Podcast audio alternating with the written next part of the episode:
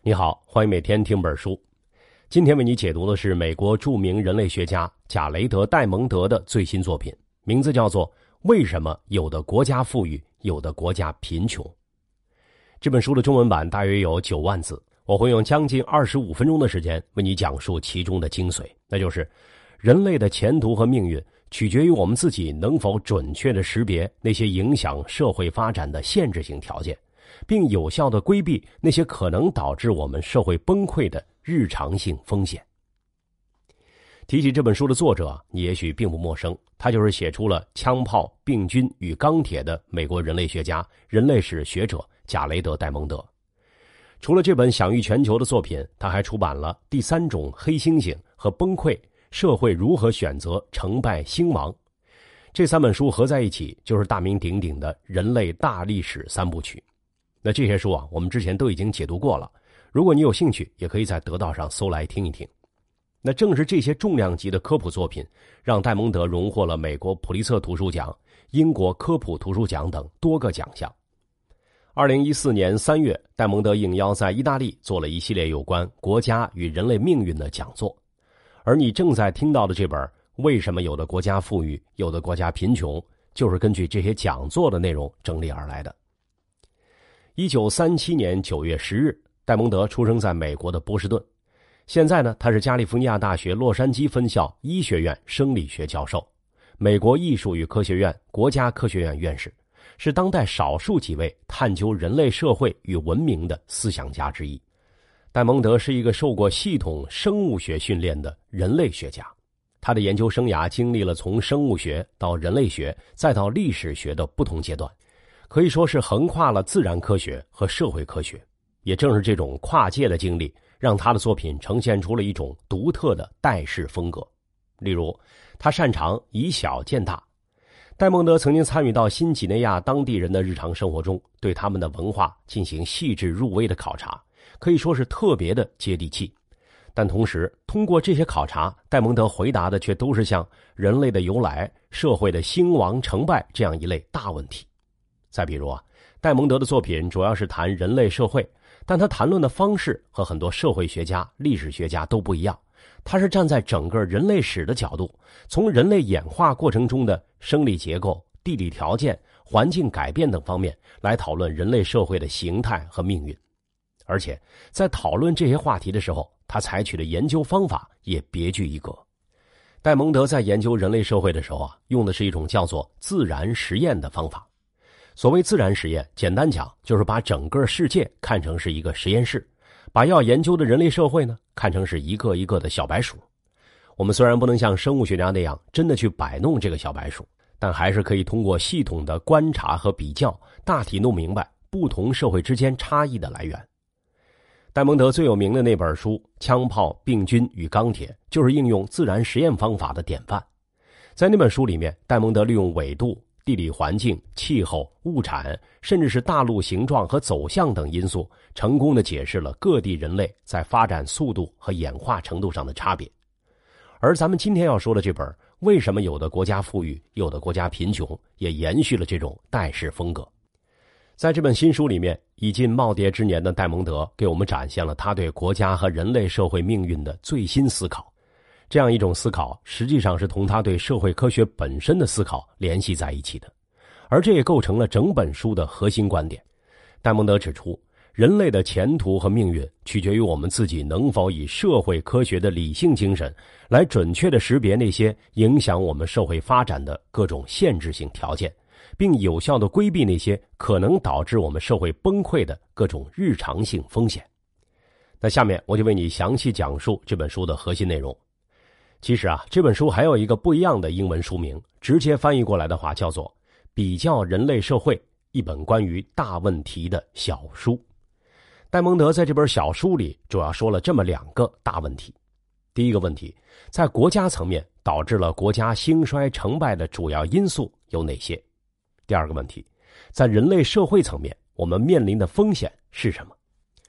我们先来看第一个问题，你有没有想过？为什么有一些国家富裕，而有些国家贫穷呢？如果你有一个地球仪或一张世界地图，你也许会发现，我们印象中的发达国家好像更多的集中在我们这个星球的南北两边而那些不发达国家则总是在赤道附近扎堆儿。如果你再仔细的多看两眼，也许还会发现，世界上的发达国家一般来说都有漫长的海岸线和出海口，而那些内陆国家却往往占据着一些你很少听说过的内陆老少边穷地区。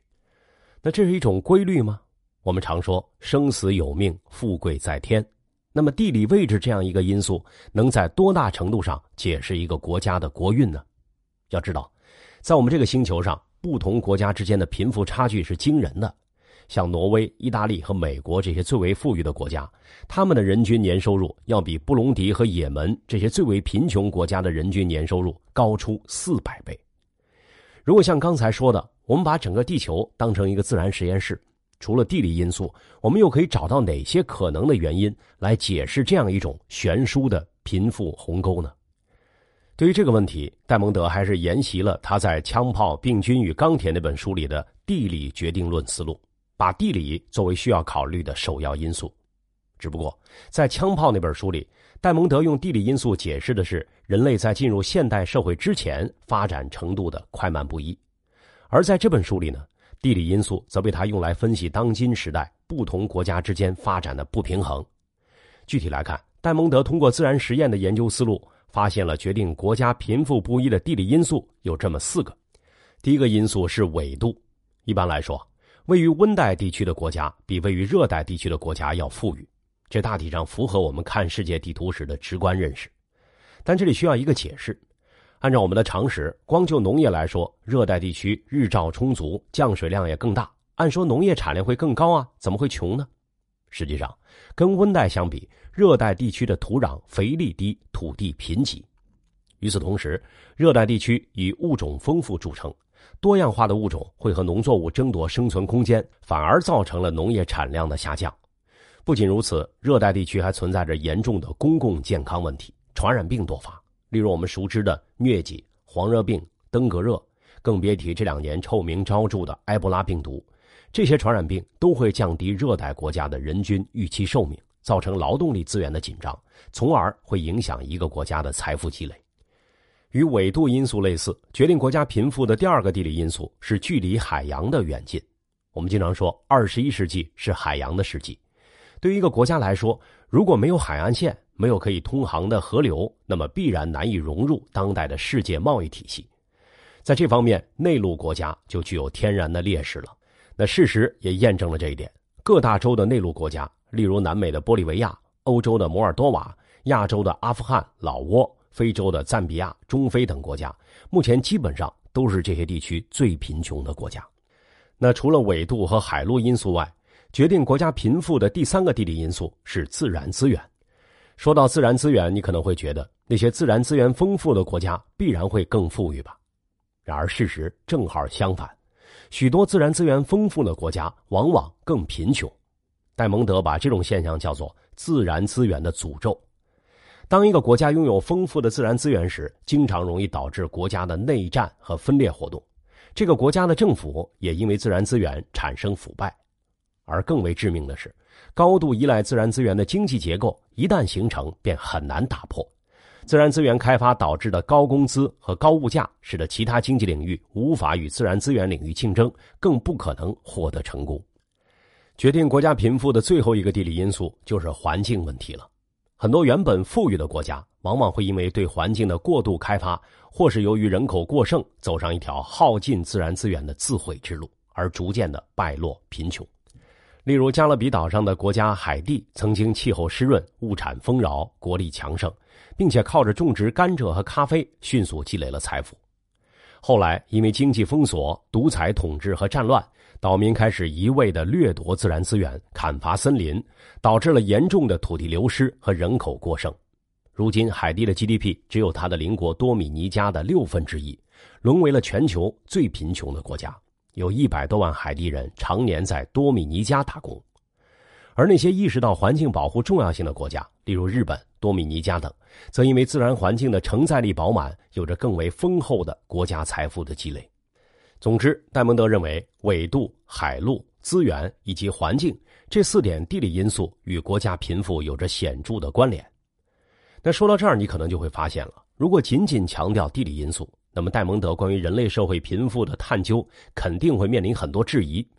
根据我们前面提到的自然实验的方法，如果把地理环境相似、文化传统相同的人类社会放在一起比较，我们就会发现，贫富不一的问题依然存在。那典型的例子就像东德和西德、海地和多米尼加共和国等。这些国家地理条件相似，也都是来自同一民族，但在人均财富占有量上却不可同日而语。而这些例子都表明，仅仅是地理环境，并不能够充分的解释为什么有的国家富裕而有的国家贫穷。在这里，戴蒙德便开始把制度作为另一个独立的因素引入进来。他认为，良好的经济社会以及政治制度能够激励人民积极从事生产，便于积累国家财富。他罗列了一些经济学家们经常提到的良好制度，包括廉洁高效的政府、对私有产权的保护、遵守契约、法治、良好的治安环境、鼓励投资、抑制通货膨胀、打破贸易壁垒、大力发展教育等等。但是，与地理环境这样一个先天的因素不同，良好的制度并不是天生的。那既然好的制度可以让一个国家更快的积累财富，那为什么那些穷国不尽快改善自己的制度呢？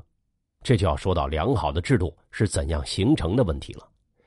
在戴蒙德看来啊，人类社会所建立的任何一种复杂制度都是有着深刻的历史渊源的。只有那些拥有悠久农业历史的国家，才有可能产生人口稠密的稳定社会，并且形成一个与之相配套的有效的政府管理体系。而这样一个体系，在那些农业历史很短、政府历史也很短的国家里，以及在一些近代时期被欧洲列强殖民的国家里，并没有稳定的根基。那接下来，为了进一步说明地理与制度因素是如何相互作用、共同决定国家命运的，戴蒙德特意用了一章的篇幅，以咱们中国为例子，来分析中国与欧洲在历史上不同的命运背后的逻辑。首先，从地理上来说，欧洲的地理是区块化的。被阿尔卑斯山、地中海、波罗的海分割成了一个一个相对独立的区域，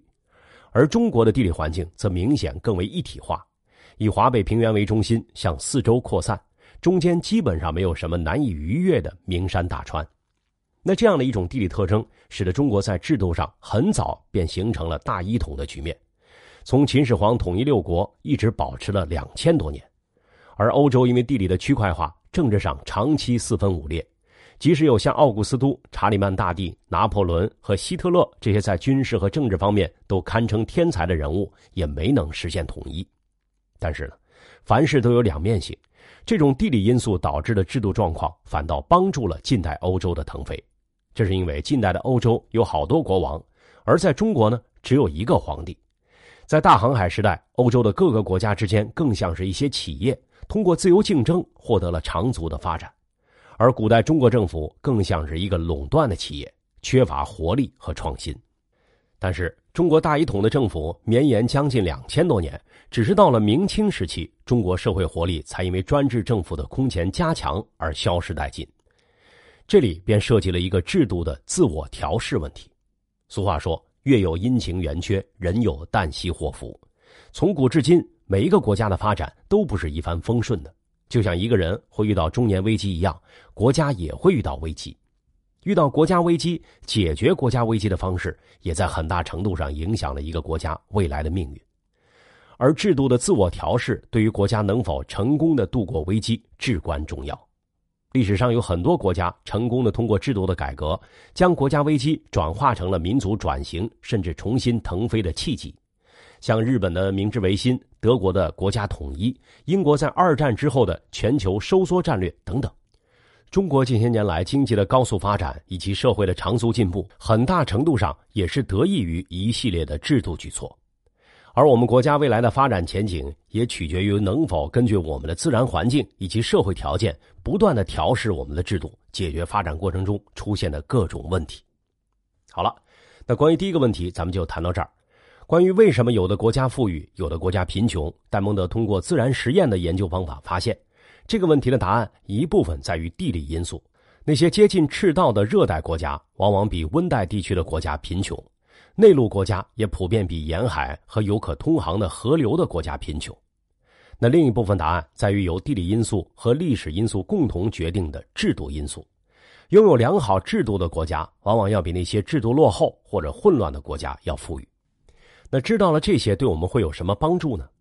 当我们在日常生活中谈论一个国家甚至一个人的富裕或者贫穷的时候，也许会陷入两种极端的观点。一种观点认为贫穷是不作为和不努力的结果，那另一种观点则是将贫穷完全归结为他者的剥夺，或者归结为运气不好。其实啊，戴蒙德通过自然实验的分析结果告诉我们。这两种观点其实都不对。不同国家的贫富状况在地理上以及制度上呈现出高度的规律性，说明不能把一个国家的贫穷归结到那个国家人民的心智水平甚至道德水平上。贫穷的现状也许是各种条件综合作用的结果，而且不是那么轻易就能改变的。我们在制定消除贫困的相关战略的时候，也需要清醒的认识到这一点。但是，因为贫困的客观存在就怨天尤人也不对。许多国家度过危机的例证表明，其实我们可以通过制度的调试和变革来探索出一条消除贫困的系统方案，用理性和审慎的眼光寻找贫困的客观根源，然后有针对性的想应对办法。也许这才是值得追求的正确道路。好了，以上就是今天要介绍的第一个主题。谈完了国家这个主题，接下来我们来谈下一个主题——社会。这也是这本书的第二个重点内容。当今我们的世界正面临着哪些不为人知的风险？我们还是回到戴蒙德提倡的社会科学的研究方法，也就是自然实验上来。如果说国家层面上的自然实验可以让我们弄清楚不同国家之间贫富差距的原因，那么在社会和文化层面上的自然实验，则可以让我们知道我们的很多行为习惯是怎么来的，我们做事情的方式、思维方式与我们的成长环境之间有着怎样密切的关联。那对于这一点啊，身为美国学者的戴蒙德深有体会，在新几内亚多年的生活经历，让他深知一个美国人和一个新几内亚土著在看待什么是危险等问题上存在的深刻的差异。在这本书里，戴蒙德举了一个自己亲身经历的例子，在新几内亚野外做调查的时候，有一次他和几个新几内亚人到新几内亚山区的丛林里面准备搭帐篷过夜，于是呢就找地方安营扎寨。当时，戴蒙德准备把宿营地点选在一棵枯死的大树下面，但他的这个想法立刻引起了他新几内亚同伴们的恐慌，因为这些同伴们害怕那棵树会随时倒下来。而在戴蒙德看来，那棵大树虽然枯死了，却依然结实坚挺，几乎不可能会倒。他觉得他的同伴们是一群杞人忧天的妄想狂，但经历了多年的田野调查。每天在新几内亚的热带丛林里听到远处枯树倒地的轰隆声之后，作者就慢慢想明白了这个问题。实际上，即使一次夜宿枯树下被砸中的概率很低，但如果经年累月的这么做，也无疑是一种自杀行为。经历了这个事情，作者便开始反思：为什么不同社会和文化环境中的人，尤其是像新几内亚这种传统社会中的成员？与我们这些身处现代都市中的人，对于什么是危险的感知有着这么大的不同。在我们今天的生活中，我们不会担心到远郊游玩时因为车辆出故障而饿死，也不觉得踢球时被人铲倒受伤会导致什么生命危险。现代社会已经建立起了一整套系统的医疗救护、GPS 定位、商业保险、商品售后等安全网，将你我托起。但是，在这个安全网中生活久了，我们对于风险的认知也会逐渐发生变化。我们不再担心那些极有可能降临在我们头上的日常危险，反而会高估那些不太可能发生的事情。就像作者在书中讲到的那样，对于一个老年人来说，在浴室滑倒而丧命的可能性要远远高于恐怖袭击，而我们却经常会被恐怖袭击搞得心惊胆战，而对于下楼梯、过马路这样的事情毫不防备。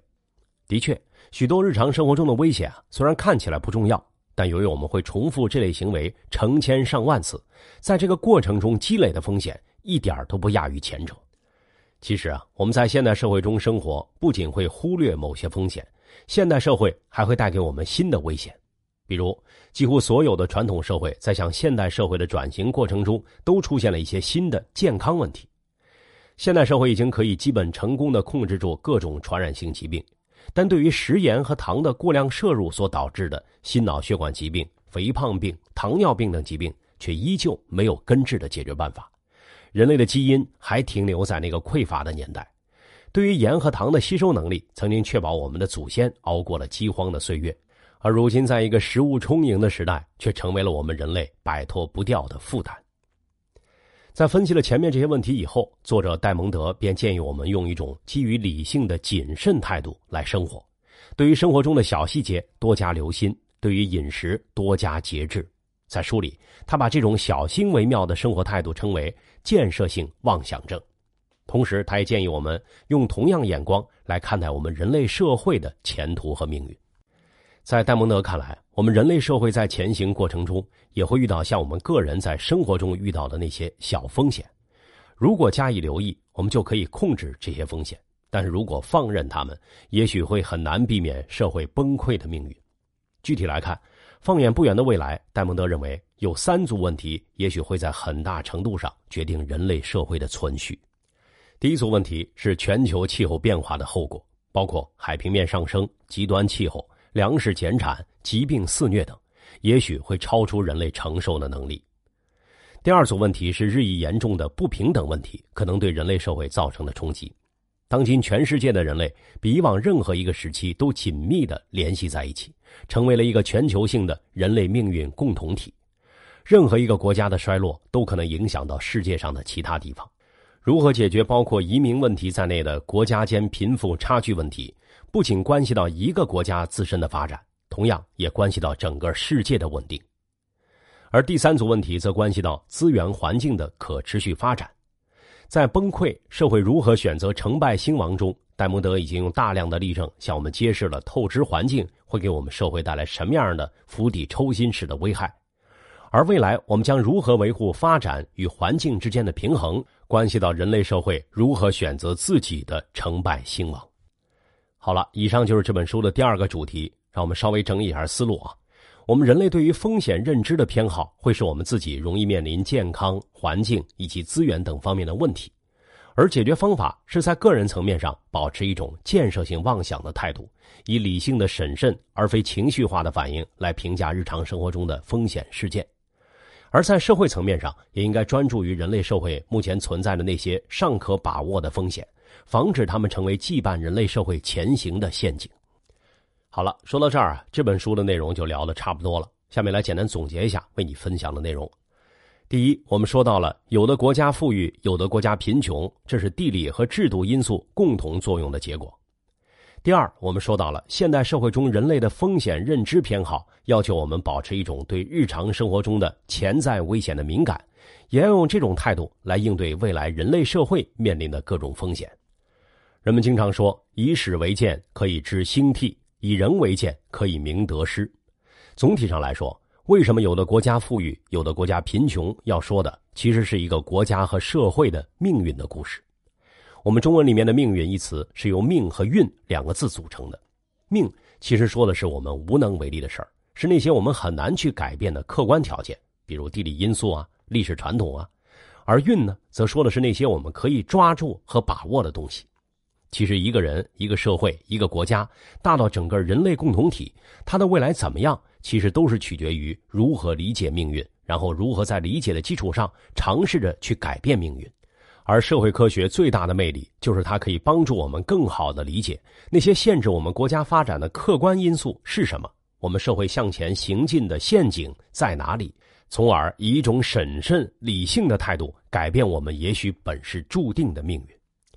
阅读为什么有的国家富裕，有的国家贫穷，实际上是对作者贾雷德·戴蒙德整个学术思想的一次巡礼。